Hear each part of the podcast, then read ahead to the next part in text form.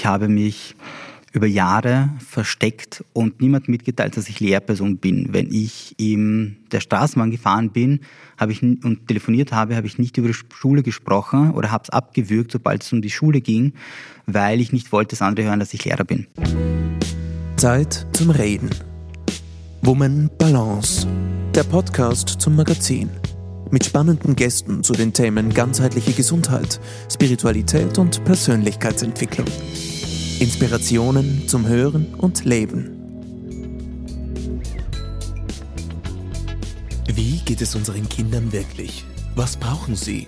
In dieser Folge spricht Woman Balance Chefredakteurin Christine Pelzel-Scheruger mit dem Bildungsexperten, Autor und AHS-Lehrer Ivan Topic über Schulängste, Notendruck und wie unsere Kinder schlau und stark fürs Leben werden. Hallo und herzlich willkommen, liebe Hörerinnen und Hörer. Es ist Anfang Februar und damit in Österreich Zeit für die sogenannte Schulnachricht am Ende des ersten Semesters. Was tun, wenn die Noten nicht so sind, wie ihr hofft? Was, wenn es generell Probleme in der Schule gibt mit einzelnen Lehrern oder auch mit den Eltern? Darüber spreche ich heute mit dem Bildungsexperten Ivan Popic, der unser Schulsystem nicht aus abgehobener Ferne, sondern aus nächster Nähe diagnostizieren kann, denn er ist selbst Lehrer an einem Wiener Gymnasium, unterrichtet dort Physik und ist Vater zweier Söhne. Ganz herzlich willkommen, Ivan Topic. Vielen Dank, dass ich dabei sein darf. Ivan, bevor wir gleich näher in das Thema einsteigen, gleich mal die erste aktuelle Frage. Wie wichtig ist denn das sogenannte Semesterzeugnis? Boah, das Semesterzeugnis oder die Schulnachricht, wie es ja dann unter Lehrerinnen und Lehrern heißt oder genannt wird, ist äh, wichtig für manche und für andere wiederum überhaupt nicht. Sagen wir es mal so, ich glaube, es ist wichtig festzustellen, dass die Schulnachricht auch eine gewisse Bedeutung hat vom Wort her. Es ist eine Nachricht, es ist eine Information, wo ein Kind nach ungefähr einem halben Schuljahr sich eben befindet. Und ich glaube, es ist ganz, ganz wichtig, wenn wir auch über Noten sprechen, dass sie genauso wahrgenommen werden. Es ist eine Information. Es ist jetzt nicht hier ein Weltuntergang. Es ist hier keine absolute Katastrophe. Es ist auch nicht das endgültige Ergebnis und es sagt auch relativ wenig über ein Kind aus, weil wir sehr wenig wissen, wie, was passiert ist. Also einerseits familiär, aber auch tatsächlich in der größeren Umgebung, das vielleicht das Kind beeinflusst hat. Deshalb, es ist eine Information und genau auf diesem Feedback, das wir zum ersten Mal hier irgendwo auch erhalten oder bekommen, das irgendwo schriftlich festgehalten wird, also neben den Schularbeiten und Tests, haben wir die Möglichkeit, genau dort einzugreifen und das Kind dann auch zu unterstützen. Und so sollte das auch aus meiner Sicht gesehen werden. Es ist eine Information, um ein Feedback, um Schülerinnen dann viel, mhm. viel besser noch zu unterstützen. Ich habe so ein bisschen den Eindruck, dass diese Schulnachricht, ähm, aber vielleicht bin ich da auch in einer gewissen Blase, zu wichtig genommen wird. Vor allem äh, auch von den Kindern, die sich, ähm, so, das merke ich auch, ich habe eine Tochter, die ist 17 Jahre alt, äh, die sich auch sehr stark über Noten definieren. Du, du lachst jetzt, wahrscheinlich kennst du das auch. Ja, das ist genau der Punkt, warum ich sage, die Schulnachricht ist oder sollte wirklich als ein Feedback gesehen werden. Natürlich habe ich das Problem eben selber auch mit Noten weil Noten immer wieder hergehen und die einzelnen Menschen miteinander vergleichen, wobei sie eigentlich als Individuen nicht vergleichbar sind. Wo ein Schüler oder eine Schülerin relativ viel tun muss, um eine gute Note zu bekommen, muss eine andere oder ein anderer relativ wenig tun. Das heißt, ich bin hier in einem Bereich, wo ich sage, du, mach einfach, schau, dass du das Beste gibst, was du geben kannst und dann schauen wir uns das Ergebnis an. Wenn mein Sohn mit einer Note nach Hause kommt, ist die erste Frage, die ich ihm stelle, hast du dein Bestes gegeben? Mhm. Ja, mhm. absolut ausreichend.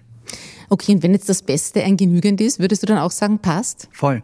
Mhm. Ich würde sagen, von meiner, aus meiner Sicht, es ist absolut ausreichend. Wenn du dein Bestes gegeben hast, die Frage ist ja nur, was kann ich tun, um es zu verbessern? Wenn du jetzt zum Beispiel mit deiner, deiner Leistung unzufrieden wärst und du weißt, dass die, das erste Ergebnis jetzt nicht zufriedenstellend war für dich, dann würdest du dir auch vielleicht einen Coach holen, einen Berater holen, jemanden, der dir Unterstützung gibt, jemand, der dir auch hilft. Und genau das würde ich versuchen, auch meinem Kind zu geben. Natürlich in dem Bereich, wo es mir möglich ist. Welches Buch kann ich dir zur Verfügung stellen? Wie kann ich meine Zeit auch jetzt nutzen, um meinem Kind, meinem Sohn in dem Fall, tatsächlich irgendwie zur Verfügung zu stehen, damit er mir Fragen stellen kann, damit ich ihn unterstütze. Wo kann ich in der Familie vielleicht jemanden fragen oder in meiner Umgebung jemanden fragen, der mein Kind unterstützt? Und ich glaube, da können wir sehr, sehr viel tun. Und dann aber wie kriegt man das in die Köpfe der Kinder auch und in, in, in die mancher Eltern? Weil ähm, eigentlich ähm, haben die Kinder ja das wahrscheinlich von den Eltern, dass sie, dass da so viel Wert auf Noten gelegt wird. Ich meine, was kann eine Note überhaupt ausdrücken? Vielleicht fragen wir mal so. Ähm, das ist eine Zahl, aber wie aussagekräftig ist das tatsächlich? Für wen? Ähm, jetzt für die, für, die, für die Eltern und für die Kinder, wenn ich benotet werde oder wenn mein Kind benotet wird, was sagt ein gut, was sagt ein befriedigend? Leider zu viel. Zu viel? Zu viel, mhm. weil sie sich sehr damit identifizieren. Ein Schüler oder eine Schülerin, die es hier auf immer wieder ein sehr gut bekommen, die werden automatisch auch abgestempelt. Sie sind einfach sehr, sehr gute Schülerinnen. Sie sind sehr, sehr gute, ausgezeichnete Schüler. Und umgekehrt genauso. Und das ist ein Image, das die Kinder dann bekommen, das sie auch in der Schule haben und das einfach Lehrpersonen dann auch immer wieder weitergeben und sie auch spüren lassen. Und das finde ich persönlich einfach eine zu viel Information, weil wir dann vergessen, auf den Rest zu schauen. Also woher kommt das Kind? Was für Fähigkeiten hat das Kind sonst noch neben dem Unterrichtsfach Mathematik oder Physik, Deutsch, Englisch, Sport? Ich habe Kinder erlebt, die wahnsinnig gut sind im kreativen Bereich, sich aber super schwer tun damit, dass sie jetzt in Deutsch hinsetzen und lange Texte schreiben, weil es einfach für sie wahnsinnig aufwendig ist, ihre Gedanken da runterschreiben zu können, aber grandios zeichnen können, kreativ basteln können. Entschuldige, dass ich da jetzt ja. unterbreche, aber dann sagt ja die Note zu wenig aus, weil dann sagt sie ja nicht, dann habe ich zwar eine Leistungsbeurteilung in einem bestimmten Bereich, mhm. aber nicht in den anderen, du jetzt gerade erwähnt hast, dass ich eben kreativ bin, fleißig etc. Also eine, eine Note ist ja dann zu, sagt zu wenig eigentlich aus. Genau, aber sie hat zu viel Bedeutung. Das meine ich auch. Da gehe ich Sie mit dir d'accord. Bedeutung, äh, ja. weil wir geben ihr zu viel Bedeutung. Also deshalb hat sich die Frage für wen. Wir, die Schülerinnen und auch die Eltern geben der, und teilweise dann auch die, die Lehrerinnen und Lehrer, geben der Note einfach viel zu viel Bedeutung. Sie ist aber eigentlich viel, viel weniger wert. Mhm, ja, und da, da, da gebe ich dir recht. Ich habe auch den Eindruck, vielleicht kannst du das als Lehrer bestätigen, dass die Kinder tatsächlich für die Note lernen. Also denen ist oft weniger wichtig, was an tatsächlichem Wissen äh, bei ihnen hängen bleibt. Da geht es wirklich nur darum, was kann ich tun, damit ich das sehr gut schaffe? Oder in einem anderen Fall, was kann ich tun, damit ich überhaupt positiv bin, damit, damit ich mich irgendwie noch darüber rette und kein nicht genügend bekomme. Es wird so quasi alles von der Note abhängig gemacht. Ja? Sie, sie beziehen da auch ihren Selbstwert irgendwie teilweise daraus. Ja, und da kommst du jetzt genau auf einen Punkt, der mir wahnsinnig wichtig ist. Ich spreche mir wieder drei Punkte an, die genannt werden sollten und auf die wir uns fokussieren können, vor allem als Eltern, dass wir unseren Kindern mitgeben, sind tatsächlich jetzt eben Selbstbewusstsein, Selbstwert und Selbstliebe. Und die Noten geben hier relativ wenig Einblick in genau dieses Thema. Und wenn du sagst, Selbstwert wird hier im Endeffekt irgendwo ähm, reflektiert, beziehungsweise ziehen sie Selbstwert daraus, tun wir den Kindern eigentlich nichts Gutes damit. Der Selbstwert sollte etwas sein, den wir woanders einfach uns holen können, vor allem aus der Umgebung, aus den Dingen, die wir selbst gelernt haben, die wir auch selbst irgendwie können, wirklich gut können und die sollten auch immer wieder hervorgehoben werden. Ich nenne im, im Buch ja auch eine ehemalige Schülerin, mittlerweile sehr, sehr gute Freundin, ich glaube, sie ist jetzt 29 und die war ungefähr 15 Jahre alt, als sie in Englisch eine Schularbeit zurückbekommen hat, die war negativ. Die Lehrerin hat damals gesagt, sie sollen ja nicht irgendetwas im Bereich Englisch machen, weil sie das einfach nicht kann. Mittlerweile, viele Jahre später, ist sie eine sehr, sehr große Unternehmerin, sehr, sehr erfolgreich in dem Bereich auch und hält Vorträge auf Englisch, ist TEDx-Speakerin, um es auch so weit mhm. zu bringen. Und das Ganze wirklich immer auf Englisch damals hat sie das wahnsinnig fertig gemacht. Äh, auch bei, äh, bei anderen Lehrerinnen ist es eher als negativ wahrgenommen worden. Heutzutage ist es aber so, dass sie selbst auch erkannt hat oder sie für sich selbst auch erkennt, dass ähm, die Noten nichts über sie ausgesagt mhm. haben, mhm. sondern es war nur eine Reflexion, was andere von ihr gesehen haben oder wie andere das unbedingt haben wollten, haben aber nicht über ihre Stärke ausgesagt. Das hört man ja irrsinnig oft. Auch zum Beispiel jetzt von, von bekannten Schriftstellern, die sagen, in, in Deutsch haben sie eigentlich verheerende Noten gehabt und sind dann trotzdem äh, auch gerade auf dem Gebiet oft eben sehr, sehr gut geworden. Ähm, lass uns dann später noch einmal darauf zurückkommen. Du hast jetzt in einem Nebensatz nämlich dein Buch erwähnt. Ja. Und das gibt mir jetzt wieder das Stichwort, weil so bin ich auf dich aufmerksam äh, geworden über deinen Mentor, den großartigen Bernhard Möstl. Mit dem durfte ich auch schon ein, eine sehr, sehr spannende Podcast-Folge aufnehmen äh, über die Sehnsucht in uns, was uns eigentlich als Mensch antreibt. Ich verlinke die Folge dann gerne äh, auch noch in, zum Nachhören in den Show Notes. Und mit dem hast ja du dieses Buch geschrieben, warum du heute hier bist, ja, mit Bernhard Möstl. Es ist im Herbst des vorigen Jahres erschienen und heißt, du kannst das. So wird dein Kind schlau und stark fürs Leben. Jetzt, wer sollte das Buch lesen? Alle Eltern, die sagen, sie wollen ihrem Kind, sie wollen ihr Kind dabei unterstützen, tatsächlich aufs Leben vorbereitet zu sein. Nicht für die Schule, sondern wirklich fürs Leben. Gut, wer will das nicht? ja, ja. Ähm, aber das, das scheint mir ja irgendwie, ähm, es ist ja so, alle Eltern wünschen sich natürlich glückliche, erfolgreiche, erfüllte Kinder, ja. Ähm, aber ist unser Schulsystem jetzt wirklich das Richtige dafür? So wie wir es derzeit haben, sage ich mal, muss man auch ehrlich sagen, nein. Wir sind an einem Punkt angekommen, wo wir vor allem zwei Dinge miteinander in, ein, in eine Zeile setzen, in einen Satz setzen, und zwar Individualität auf der einen Seite und dann die Zentralisierung auf der anderen Seite. Und wir versuchen aber beides in einen Satz zu stecken und sagen, das, ist, geht, das geht gemeinsam, tut es aber nicht. Wir haben, also ich habe in meinen Klassen durchschnittlich zwischen 20 und 25 Schülerinnen sitzen. Ich habe 50 Minuten mit ihnen zur Verfügung. Wenn ich in der Woche drei Stunden mit ihnen hätte, sage ich mal, dann wären es dreimal 50 Minuten, das sind 150 Minuten, wo ich auf, sage ich mal, 25 Schülerinnen eingehen soll, was nicht möglich ist. Ich kann nicht individuell auf alle eingehen, auf alle Probleme eingehen und dann auch noch tatsächlich, was mir persönlich sehr, sehr wichtig ist, auf ihre Persönlichkeiten eingehen, um die zu stärken, weil genau das brauchen die Kinder, damit sie sich später auch weiterentwickeln können.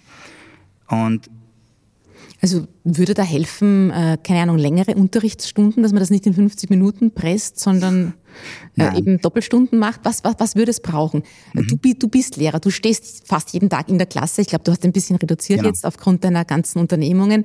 Ähm, aber, aber du, du merkst ja am ehesten, was Kinder brauchen und auch, was man tun kann. Was kann man als einzelner Lehrer tatsächlich tun für die Kinder, damit das besser wird? Das ist, glaube ich, eine ganz, ganz wichtige Frage. Ich glaube, das Wichtigste, was Lehrerinnen und Lehrer tun können, für sich selber auch, und dadurch tun sie das ja tatsächlich auch für die Schülerinnen und Schüler, ist rauszugehen und Gleichgesinnte zu suchen. Also Lehrerinnen und Lehrer zu suchen, andere Lehrerinnen und Lehrer eben, die ähm, die Persönlichkeiten des Kindes sehen, der Schülerinnen und Schüler, der Jugendlichen sehen und sagen, genau dort will ich ansetzen, dort will ich unterstützen, dort will ich Möglichkeiten bieten und schaffen. Würde das bedeuten, ein bisschen weg von der Wissensvermittlung rein zu einem Coaching? Ja, absolut. Mhm. Coaching, Mentoring, äh, weil du hast Bernhard Möstl angesprochen und Bernhard ist für mich ein ganz, ganz wesentlicher und wichtiger Mentor geworden. Also einerseits beim Schreiben natürlich. Was hat er dir beigebracht? was, was so war das Wesentliche? Vielleicht, ähm, wir kommen dann natürlich zurück auf das Schulsystem, ja. aber erzähl vielleicht mal ganz kurz, so dass überhaupt möglich ist, äh, deine Geschichte. Boah, wo, wo fange ich an? Also, ich fange vielleicht dort an, dass ich sage, meine Eltern sind kurz vor dem Krieg nach Österreich ausgewandert, weil sie erkannt haben, dass es sehr schwierig ist. Du bist geboren in, in Kroatien. Mhm. Und meine Eltern hatten keine Schulausbildung, sie hatten auch keine Lehrausbildung. Sie waren ganz einfach Hilfsarbeiter, die damals in einem kleinen Hotel, wir haben tatsächlich in einem kleinen Hotelzimmer teilweise zu sechs gelebt und dann auch auf, weil Geschwister gekommen sind, weitere Verwandte gekommen sind, die auch versucht haben, einfach rauszukommen aus allem, haben wir zu elf auf 50 Quadratmeter gewohnt. Und Bildung war bei uns zu Hause nie wichtig, ein wichtiger Punkt. Lesen, ich habe nie gelesen. Ich glaube, ich habe mein erstes Buch gelesen, das war eines der ersten Bücher, die ich bekommen habe. Das war ein englisches Buch auf Altenglisch wo ich mir wahnsinnig schwer getan habe mit dem Lesen. Und da war ich, glaube ich, 12, 13 Jahre alt. Also du warst ja damals schon in Österreich. Ja. Und bist, du hast mir erzählt, in die äh, Hauptschule gegangen. Genau. Vielleicht, dass wir diesen Bildungsweg ganz also kurz nur beschreiben. Ja. Okay.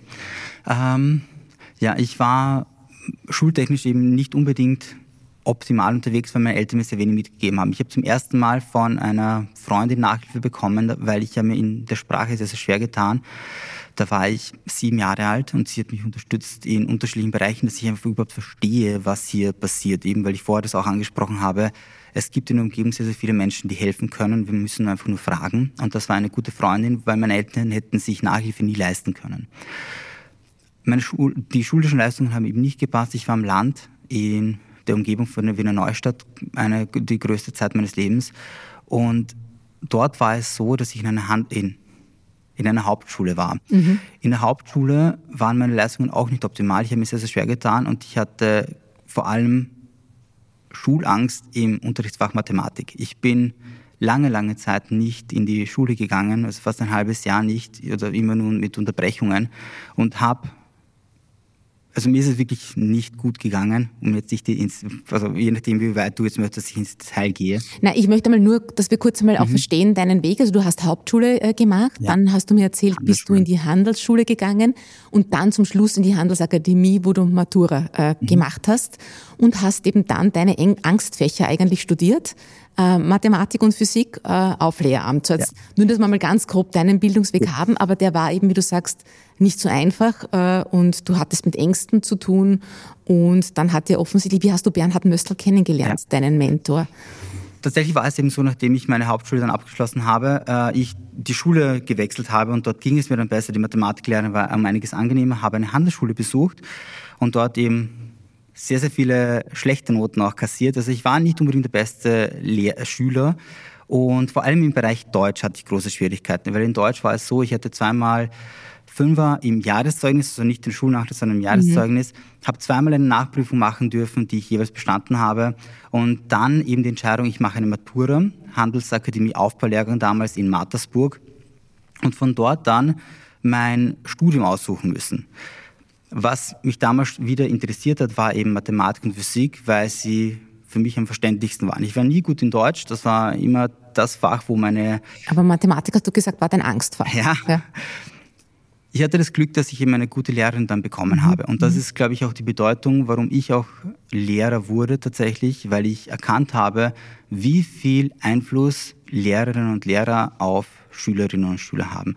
Ich kann als Lehrer ein Fach wie Mathematik ganz, ganz schwierig darstellen und nur rechnen und nur alles runterbrechen, ohne einen Bezug zur Realität zu erzeugen. Oder ich kann hergehen und dieses Fach mit Begeisterung weitergeben, wo ich zeige, wo es angewandt wird, wo ich es heute tatsächlich nutzen kann, wo ich Beispiele finde, um die Schülerinnen und Schüler abzuholen.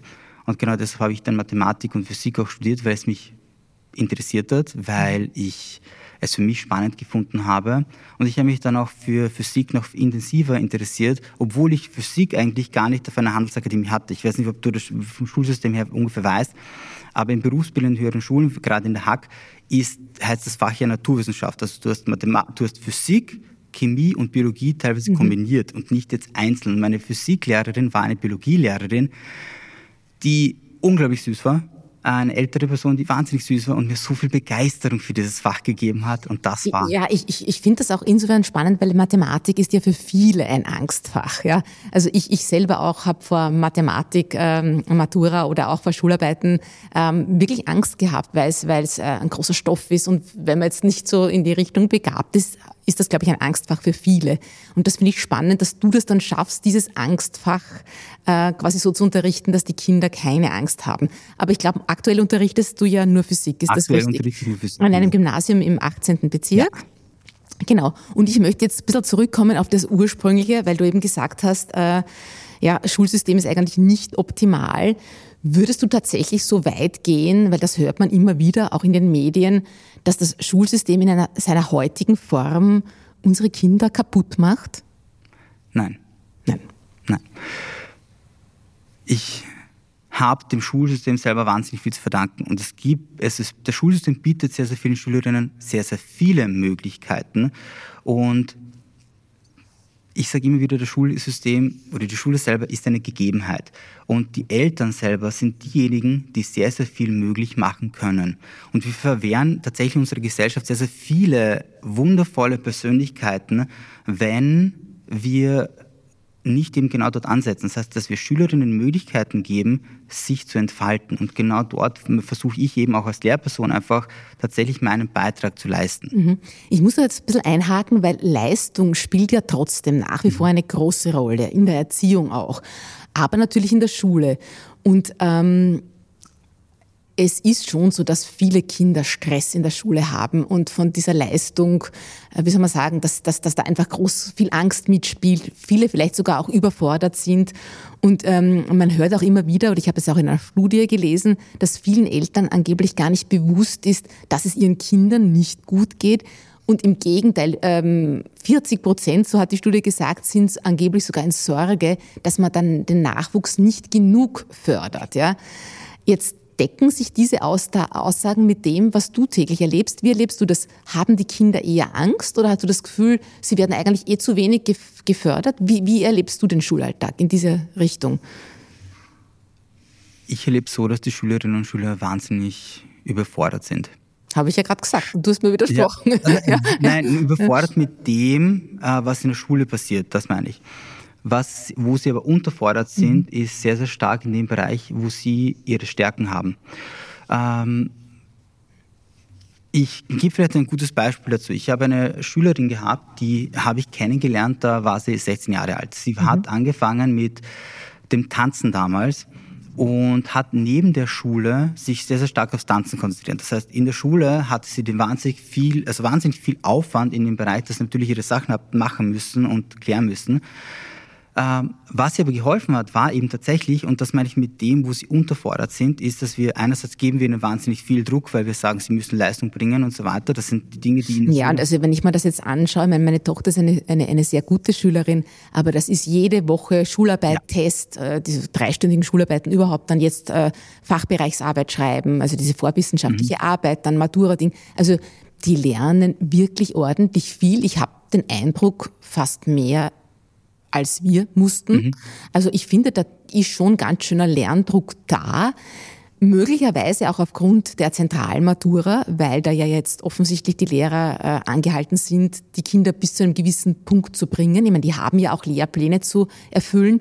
Deswegen, da frage ich dich ja, wie, wie soll sich das ausgehen? Du musst ja auch deinen Lehrstoff vermitteln mhm. und gleichzeitig sagst du, eigentlich möchte ich viel mehr Coach für die Kinder ja. sein. Das geht sich ja nicht aus. Das ist das große Dilemma, das ich auch immer wieder habe. Und ja, es geht sich nicht aus und ich bin aber trotzdem der Meinung, dass es kleine Ansätze gibt. Ähm, nehmen wir, ich nehme Mathematik als Beispiel für mich selber, weil ich es einfach mitbekommen habe. Ich kann eben Mathematik diese, den Lehrplan erfüllen und ich kann aber in Mathematik hergehen und sagen, ich nehme diesen Lehrplan her und passe ihn so an, dass er trotzdem aktuell ist mit den Dingen, die heute zur Verfügung stehen. Was interessiert die Schülerinnen und Schüler in der heutigen Zeit extrem? Du kannst bitte gerne deine Tochter fragen, mit 17 Jahren, ob, ob sie möchte oder nicht, ob sie es tatsächlich jetzt bewusst wahrnimmt oder nicht, Finanzen, Steuern, wie kann ich einen Vertrag lesen. Diese Themengebiete interessieren Schülerinnen extrem stark. Also wie können sie lernen, mit Finanzen umzugehen? Tatsächlich war es eine Schülerin erst letztes Jahr, die zu mir gesagt hat, Herr Professor, ich hätte gerne, dass wir einfach viel, viel mehr zum Thema Finanzen machen. Mhm. Da kann ich dir sofort recht geben. Gestern erst war mein Patenkind zu Gast. Ähm, der ist jetzt 20, hat die Schule schon hinter sich. Und ich habe ihn in Vorbereitung auch auf, zu dem Podcast gefragt, was er sich von der Schule mehr gewünscht hätte. Und äh, der ist in eine was war das für eine Schule, in eine, in eine technische äh, Schule gegangen und hat gesagt, er hat sich gewünscht, äh, mehr Praktisches zu erfahren, wie ich Steuererklärungen mache, äh, genau das, was du jetzt sagst, ja. Ähm, aber die Zentralmatura verlangt ja, dass Kinder eben gewisse Wissensgebiete können müssen. Da schließt das eine tatsächlich nicht aus. Also wenn ich sage, ich also mache wahrscheinlich. Deine, deine, deine Schüler und Schülerinnen bereitest du gut auf die Matura vor. Die können das alles und du kannst ihnen trotzdem dieses Zusatzwissen vermitteln und auch noch coachen. Dann bist du ja ein Wunderlehrer. Wunderlehrer, nein. Ich versuche sehr, sehr viel auf Basis von Projekten zu arbeiten. Also in Physik natürlich noch einmal vieles, vieles einfacher. Es ist aber tatsächlich auch möglich. Es ist, und das ist, glaube ich, einer der wichtigsten Punkte, den ich immer wieder versuche zu erwähnen, ähm, da geht es aber rein um die Schule tatsächlich. Lehrerinnen haben wahnsinnig viel Aufwand, der nichts mit dem eigentlichen Thema zu tun hat. Und zwar die Kinder dabei zu unterstützen, sich auf die mit dem unterschiedlichen Themengebieten auseinanderzusetzen, tatsächlich äh, zu lernen und wirklich Begeisterung für ein Fach Was muss der Lehrer alles machen? Also was, das eigentlich nichts mit dem Unterrichten zu tun hat. Also neben den Konferenzen, neben ja. den vielen Elterngesprächen, die immer wieder vor uns zukommen, neben dem, dass wir versuchen tatsächlich, äh, und das meine ich, das wird nicht wahrgenommen, aber Lehrerinnen und Lehrer versuchen wirklich ganz, ganz stark, viele von ihnen, auf die Bedürfnisse der Schülerinnen und Schüler einzugehen. Mhm. Wenn die schwierig, also in den Pausen, ich habe so viele Gespräche in den Pausen mit den Jugendlichen, dass ich oft keine Pause habe. Mhm. Ähm, ich habe da ein sehr spannendes Interview auch gelesen mit dem äh, Hacklehrer und mit dem Kabarettisten äh, Andreas Ferner. Der ist schon ein bisschen älter in der Wiener Zeitung und er hat das auch äh, gesagt. Er hat gesagt, ähm, also der Lehrer muss Sekretär sein, Sozialarbeiter, Psychologe. Er muss das eigentlich alles abdecken, was aber nicht direkt mit dem Unterrichten zu tun hat. Äh, und er sagt, könnten wir uns wieder mehr auf unsere eigentliche Aufgabe konzentrieren, nämlich auf das Unterrichten, wäre den Lehrern sehr viel geholfen. Jetzt ähm, ist es so, dass, dass äh, ich, habe auch mal unterrichtet, was fast niemand weiß, auch an einem Gymnasium, das ist sehr, sehr lange her, äh, habe Deutsch und Englisch unterrichtet und ähm, bei mir war es vor allem so, dass das Korrigieren der ganzen Arbeiten wahnsinnig viel Zeit in Anspruch genommen hat und natürlich auch das Administrative. Aber ich glaube, das ist vor allem auch noch viel, viel mehr geworden. Ich glaube, es ist, äh, Lehrer müssen da tatsächlich viel machen, was nicht mehr mit dem Unterricht selbst zu tun hat und an dem sind sie überfordert. Und viele von ihnen äh, sind ja auch äh, Burnout gefährdet. Das muss man auch einmal ansprechen. Es geht den Lehrern nicht gut. Wir haben auch einen Lehrermangel. Es will eigentlich fast niemand mehr Lehrer werden haben auch kein gutes Image, die Lehrer. Sie gelten ja trotzdem immer noch als faul und äh, das ist ein Halbtagsjob. Wie erlebst du das, äh, diese, dieses Bild von außen, das Lehrerbild? Ist es tatsächlich so, dass du auch mit dem konfrontiert wirst? Das heißt ja, äh, beschwer dich nicht, es ist ja eh nicht viel zu tun. Du hast ja eh nur ein paar Stunden zu unterrichten. Äh, wie erlebst du das? Also, um vielleicht auf ein paar Punkte einzugehen, auch von mir persönlich, ich habe mich über Jahre versteckt und niemand mitgeteilt, dass ich Lehrperson bin. Wenn ich in der Straßenbahn gefahren bin habe ich, und telefoniert habe, habe ich nicht über die Schule gesprochen oder habe es abgewürgt, sobald es um die Schule ging, weil ich nicht wollte, dass andere hören, dass ich Lehrer bin.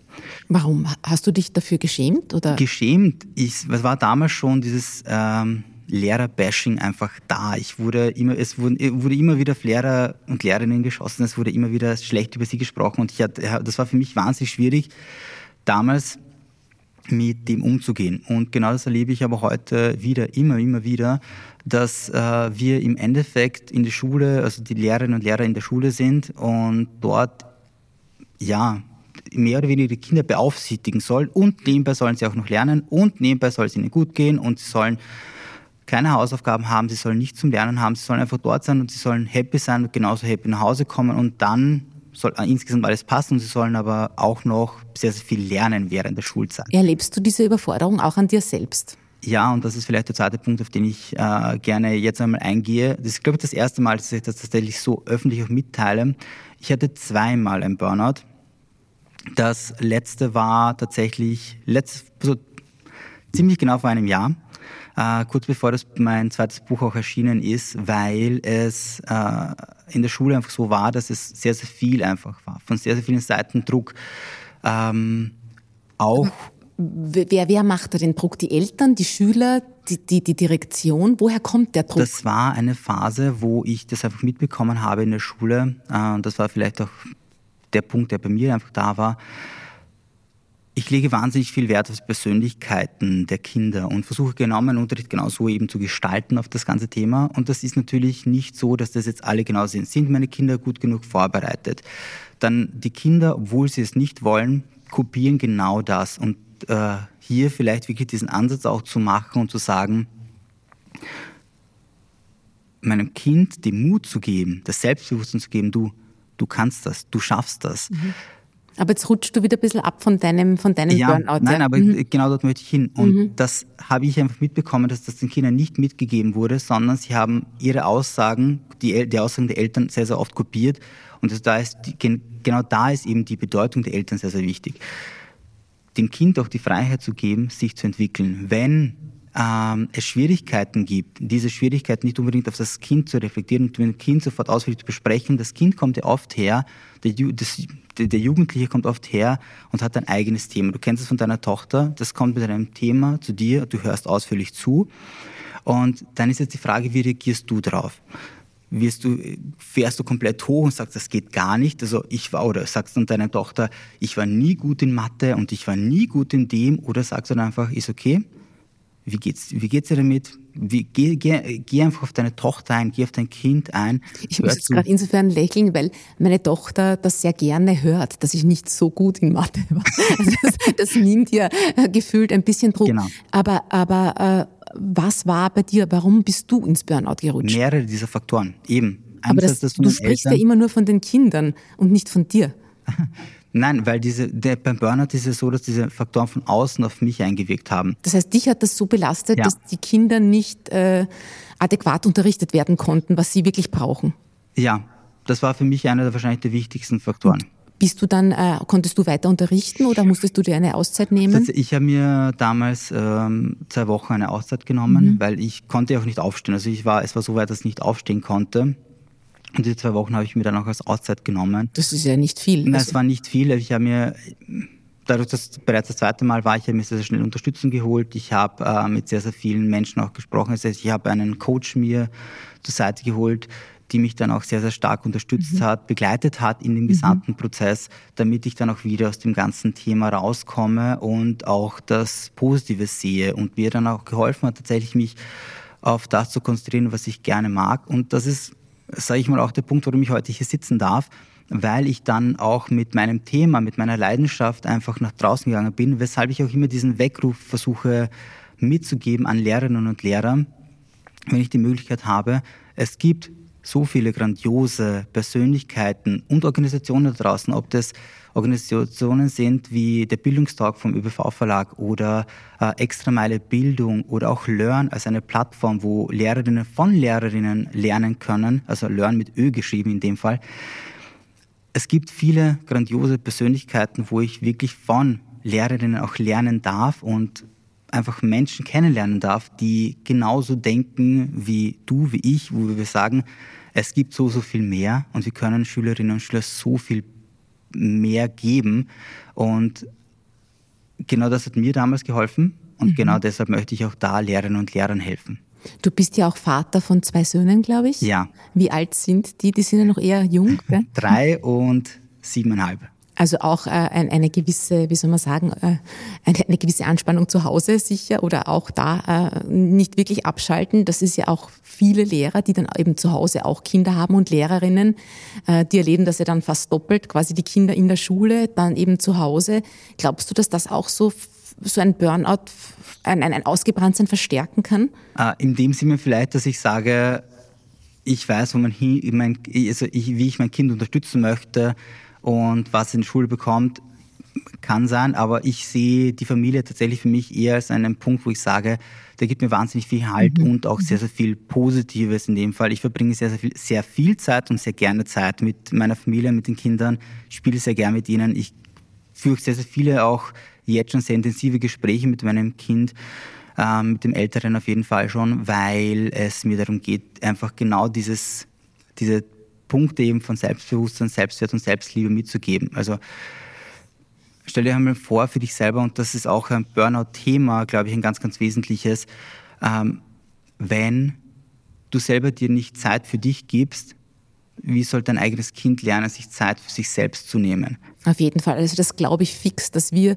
das, was wir vorleben und nicht, was wir unbedingt predigen oder sagen, äh, bei unseren Kindern ankommt.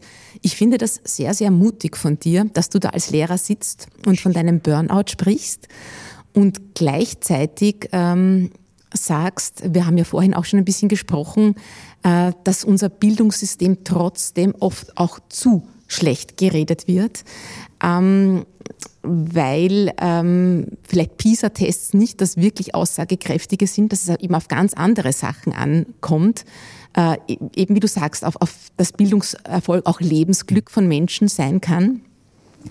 Und äh, was mir eben auch, auch, auch auffällt, ich finde, das ist, wenn man über die Schule spricht, das ist ein bisschen so wie, wie wenn Leute über Fußball sprechen. Jeder hat eine eigene Meinung dazu, aber die wenigsten stehen tatsächlich in der Klasse, kriegen das so mit und können das auch äh, so analysieren oder wie, wie sie es tatsächlich dann erleben. Das ist ein großer Unterschied, ob ich aus der Ferne etwas diagnostiziere. Wenn ich da zum Beispiel höre, ja, das Bildungssystem, es ist furchtbar, da hat sich ja seit 20 Jahren nichts verändert. Das stimmt nicht, ja. Wenn ich mir anschaue, eben meine Tochter, die schreibt ihre, ihre Schularbeiten, ihre dreistündigen auf Laptops, ja. Alleine die Reisen, die die unternehmen, das hat es bei uns alles nicht gegeben. Und ich kann mir gut vorstellen, dass du da als Lehrer und gerade, glaube ich, als engagierter Lehrer darunter leidest, dass dann das Image der Lehrer auch noch so schlecht ist. Das ist, ähm, das ist schwer zu verkraften, denke ich mir. Deswegen versuche ich jetzt eine umgekehrte Frage. Mhm. Ich frage dich jetzt zwei Sachen. Erstens, was ist ein guter Lehrer für mhm. dich? Und zweitens, was brauchen Lehrer, damit sie gut unterrichten können? Boah, ich glaube, die beiden Fragen gehören auch zusammen. Äh, was ist ein guter Lehrer? Ein Lehrer, der, also eine Person, ein Mensch, ganz wichtig, der bereit ist, selbst zu lernen. Und was braucht ein Lehrer, um genau ein solcher Lehrer zu sein? Andere Lehrerinnen und Lehrer, die genau diese Leidenschaft haben, mit denen wir uns vernetzen können und von denen wir dann auch lernen können und dürfen. Da, kurz nachfragen, hast du das Gefühl, da ist zu wenig Austausch unter den Lehrern und Lehrerinnen?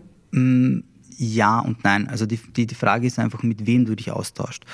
Wenn ich jetzt von manchen Lehrerinnen und Lehrern spreche, mit denen ich mich jetzt gerade im letzten Jahr ausgetauscht habe, dann haben die eine Vision. Eine Vision, wie Schule sein könnte, wo es um die Persönlichkeiten der Kinder geht.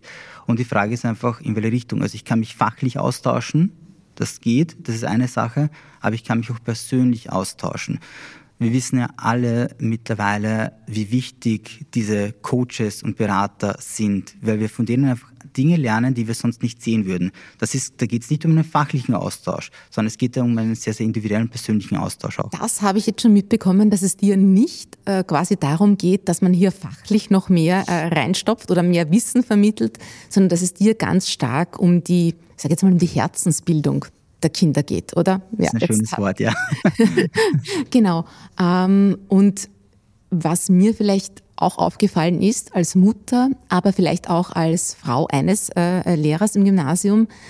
Ähm, ich glaube, was gleich geblieben ist über all die Jahre, Schüler und Schülerinnen lernen tatsächlich dann am besten, wenn ein Lehrer oder eine Lehrerin es schafft, sie für ihren Gegenstand zu begeistern. Also ähm, das ist irgendwie so, wenn du als Persönlichkeit gefestigt bist, wenn du was zu sagen hast, dann, glaube ich, saugen die Kinder das auf in einen, einen Schwamm, dann nehmen sie das auch auf. Ich habe das Gefühl, diese, diese Beziehung zu einem Lehrer ist ganz, ganz wichtig, ob sie gut lernen oder nicht und kann ihnen dann darüber hinaus auch wahrscheinlich viel mitgeben, oder? Darf ich dir eine Frage dazu stellen? Ja, gern. Wärst du begeistert, bei mir im Unterricht zu sitzen, auch in Mathematik?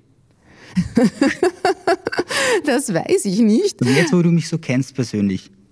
Ähm, ähm, ich, ich, ich weiß nicht, ob ich mich das muss ich echt sagen, ich weiß nicht, ob ich mich für Mathematik begeistern könnte. Das kann Nein, ich nicht sagen. Wärst du begeistert, bei mir als Lehrperson zu sitzen, mit dem Ja, das würde ich mir, äh, äh, das stelle ich mir zumindest amüsant vor. Ja, ich genau. glaube, es wäre, äh, ich muss dazu sagen, ich hatte einen sehr, also gerade an meinem Mathematikunterricht, der war äh, ein, ein, ein, ein ein sehr, also sehr prägend.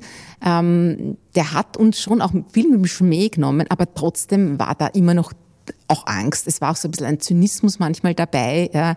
Ähm, wir waren ein neusprachliches Gymnasium und er war, war es gewohnt, Realisten zu unterrichten. Also es war ein sehr, sehr hohes Niveau. Und für mich war das wirklich angstbesetzt, aber er hat das dann auch oft so ein bisschen zynisch, ironisch genommen. Ähm, wir hatten auch Spaß mit ihm. Also das war, und wir haben auch wahnsinnig viel gelernt. Aber ich glaube, was es bei uns halt überhaupt noch nicht gegeben hat, war tatsächlich diese, dieses fast Coaching, muss mhm. man sagen. Also das, das, das ist etwas, ähm, was vielleicht auch, äh, vielleicht waren auch unsere, vielleicht, vielleicht hat das Bedürfnis danach auch jetzt zugenommen. Also Stichwort Corona, ich glaube, äh, viele Kinder sind tatsächlich, ähm, möchte jetzt nicht sagen verängstigt, aber ganz sicher gestresst, unsicher. Unsere Welt ist ja auch eine andere mhm. geworden. Man sieht ja, äh, Therapieplätze sind so gut wie nicht vorhanden. Ja. Nur da frage ich mich, ist das wirklich die Aufgabe der Schule und kann sie das überhaupt abdecken? Abdecken kann sie es auf, leider auf keinen Fall. Da müssten wir die komplette Ausbildung der Lehrerinnen und Lehrer verändern und das ist einfach tatsächlich nicht möglich.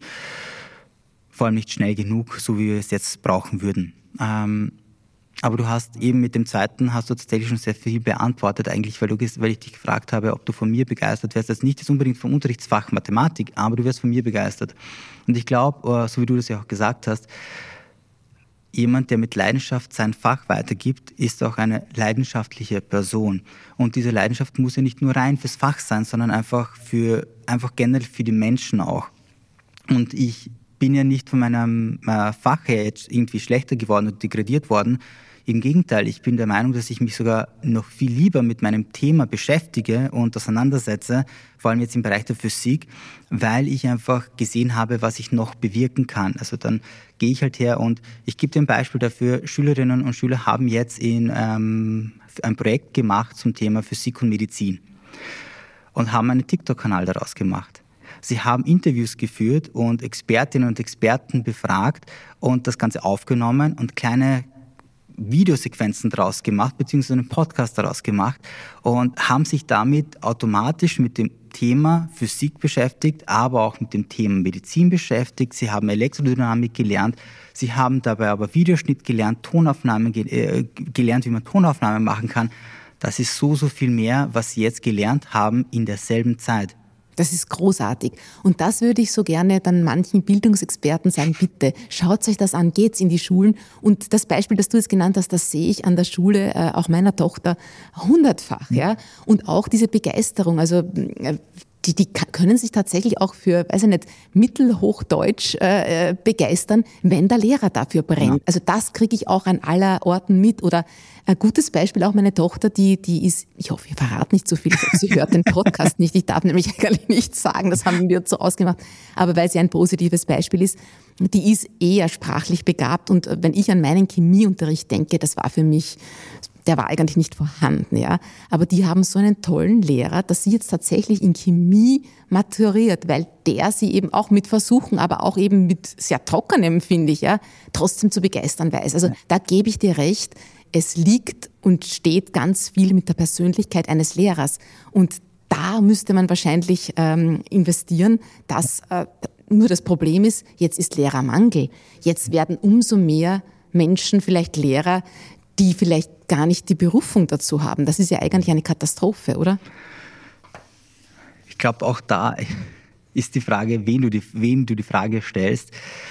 Es kann Vorteile haben. Das muss man schon dazu sagen. Du meinst sagen. jetzt Quereinsteiger genau. oder? oder? Mhm. Wenn wir auf die Quereinsteiger eingehen, es kann Vorteile haben, tatsächlich, wenn wir auf die Quereinsteiger eingehen, dass wir sagen, wir geben denen die Möglichkeiten, dass sie in die Schule kommen, weil sie Bezug haben nur, nur ja. ich habe da gar nicht so sehr die Quereinsteiger gemeint, aber es, es wird ja, glaube ich, auch äh, das Studium äh, teilweise eben verkürzt, damit mhm. die, die Lehrer ja. schon früher unterrichten können. Also gut ist das wahrscheinlich nicht, oder? Gut für die Personen, die da früher einsteigen, nein, weil ich habe selbst erlebt, ich bin ja mit 22 ähm, sehr, sehr früh in die Schule eingestiegen, weil ich damals in die erste, diese, äh, diese Lehrermangelwelle eingestiegen bin und zufällig in die Schule gekommen bin nach meiner Matura. Ähm, und da muss ich halt sagen, es war wahnsinnig stressig, es war wahnsinnig viel und es hat mein Studium einfach in die Länge gezogen, weil ich mich einfach auf zwei Dinge konzentrieren musste. Einerseits auf die Schule, wo ich auch oft mitbekommen habe, dass ich viele Dinge, die ich lerne, gar nicht nutzen kann oder mhm. darf. Mhm. Und andererseits eben wirklich dann, dass ich sage, ich nutze, ich habe die Schule und versuche dort mein Bestes zu geben, also zu einem Lehrer auch zu werden, auf dem ich selbst auch stolz sein mhm. darf. Und das hat sehr, sehr viel Zeit gekostet und Energie gekostet. Und das sehe ich jetzt, wenn ich die Lehrerinnen sehe und mit denen spreche, die jetzt in die Schule kommen und vielleicht noch im ersten Abschluss, also im ersten, mhm. ähm, na, im Bachelorstudium sind. Die sind, ich sage Ihnen immer wieder, es ist wahnsinnig viel. Überlegt euch wirklich gut, wie ihr das macht und hinbekommt, damit es euch danach auch noch gut geht, weil es kostet wahnsinnig viel Energie und ihr habt diese Energie später nicht mehr. Aber das führt mich genau zu der Frage, die ich dir einmal schon gestellt habe. Welche Bedingungen brauchen Lehrerinnen und Lehrer, damit sie gut unterrichten können?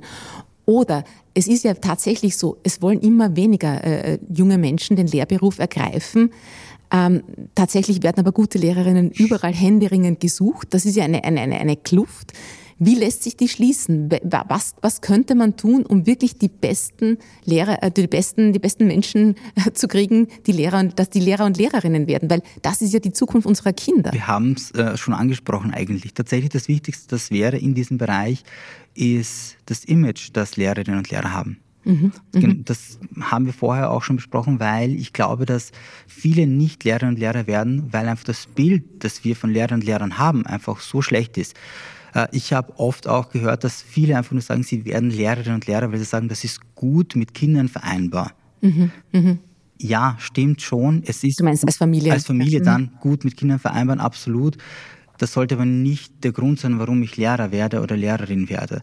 Ich möchte noch mal kurz auf das schlechte Image auch zu sprechen ja. kommen. Glaubst du nicht, dass nach wie vor Lehrer und Lehrerinnen gegenüber viel Neid aus der Bevölkerung entgegenschlägt, alleine mit den neun Wochen Sommerferien etc. Ich glaube, das ist noch in vielen Köpfen drinnen, so quasi, ja, also die arbeiten ja eh nichts, die machen eh nur Ferien.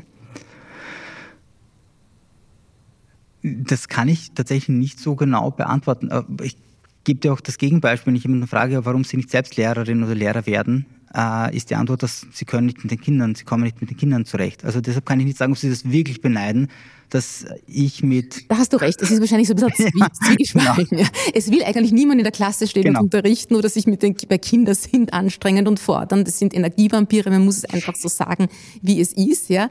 Äh, aber gleichzeitig gibt's halt auch die Ferien und die vielen Feiertage und ähm, oft ist es halt so, dass halt der Unterrichtstag auch schon um 14 Uhr endet und ähm, dass man halt dann daheim vorbereitet, sieht halt niemand. Aber du stehst nicht mehr in der Klasse genau. und deswegen gilt's dann nicht mehr als, genau. als also ist Arbeit. Ja. Ist eine schwierige Frage, weil mhm. wenn ich die Möglichkeit biete, wollen sie es trotzdem nicht. Ich muss, ich muss mich eh beeilen, weil wir mit der Zeit ja, schon so bitte. fortgeschritten sind.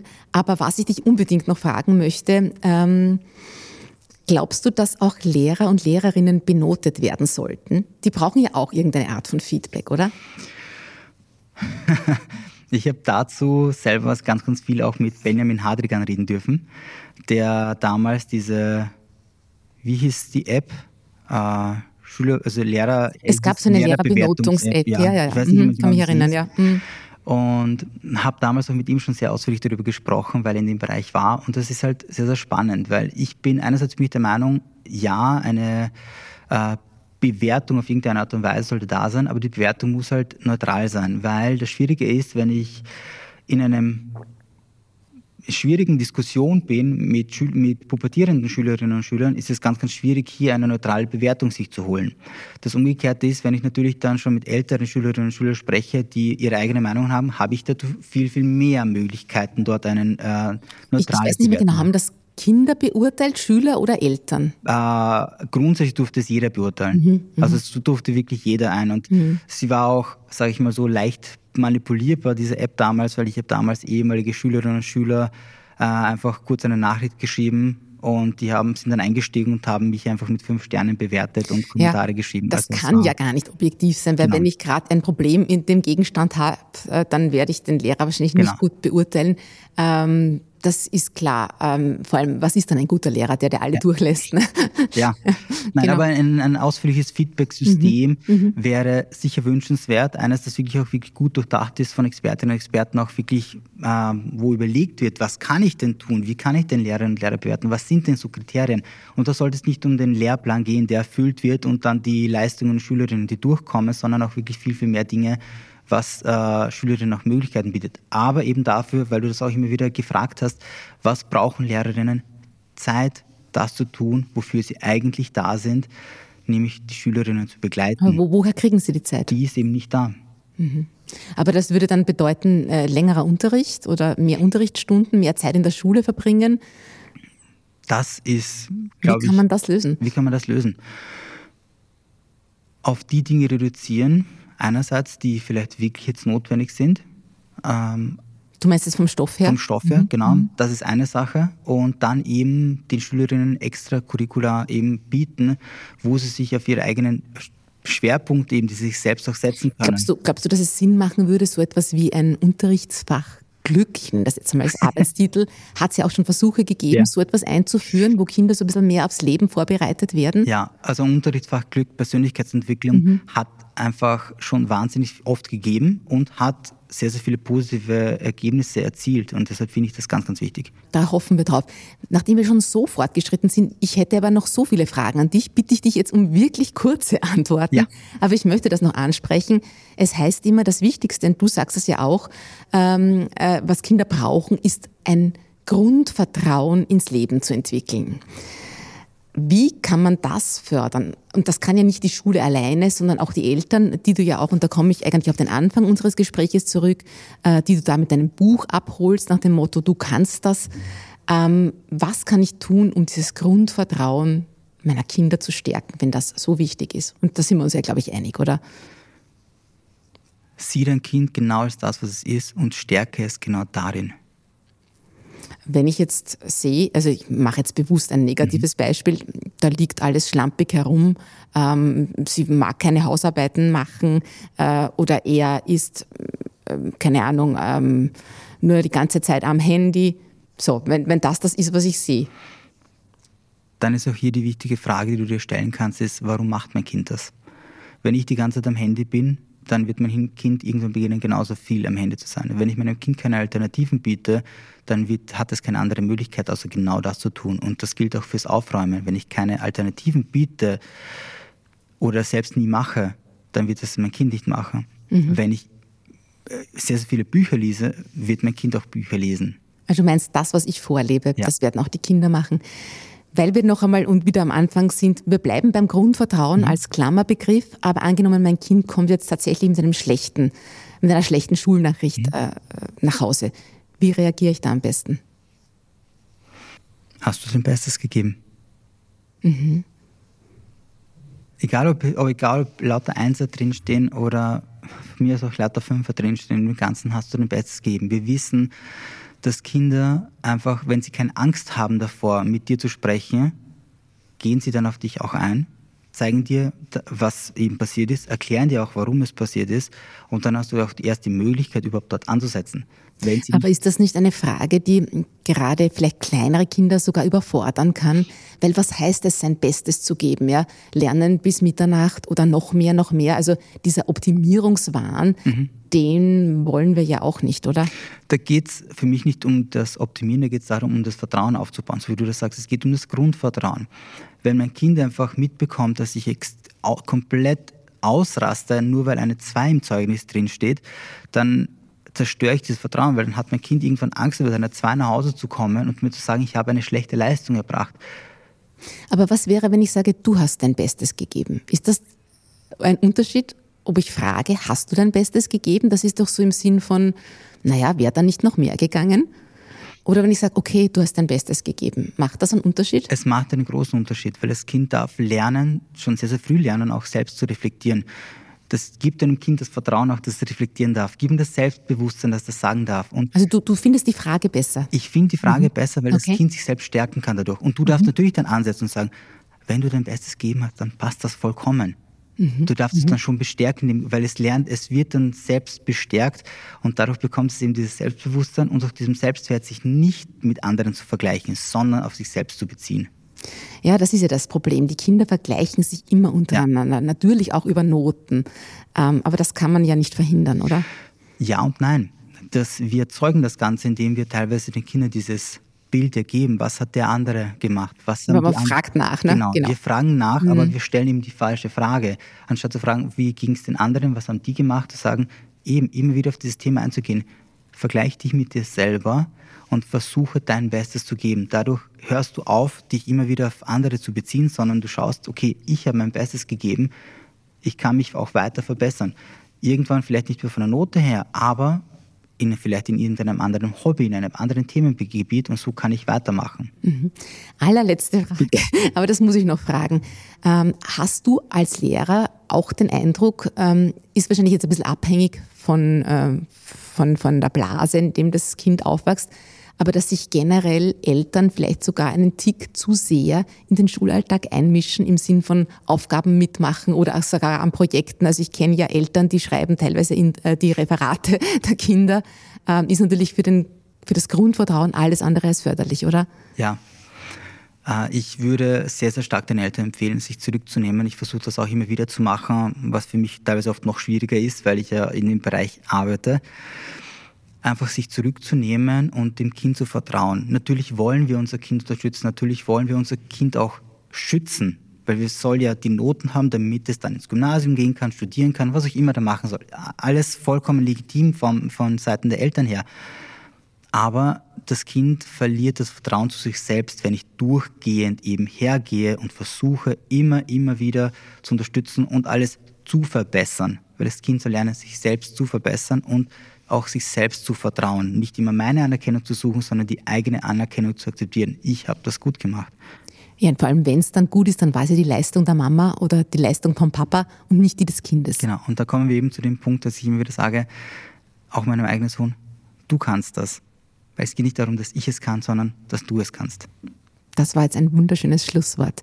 Ivan Topic, vielen, vielen Dank für deine Zeit, für die spannenden Einblicke in das Thema Schule, in den Schulalltag, auch in deinen. Ja, und warum unser Bildungssystem vielleicht nicht ganz so schlecht ist, wie wir immer meinen, in vielerlei Hinsicht und trotzdem in manchem neu gedacht werden muss. Vielen Dank auch Ihnen, liebe Hörerinnen und Hörer, fürs Dranbleiben. Bis bald und auf Wiederhören. Dankeschön.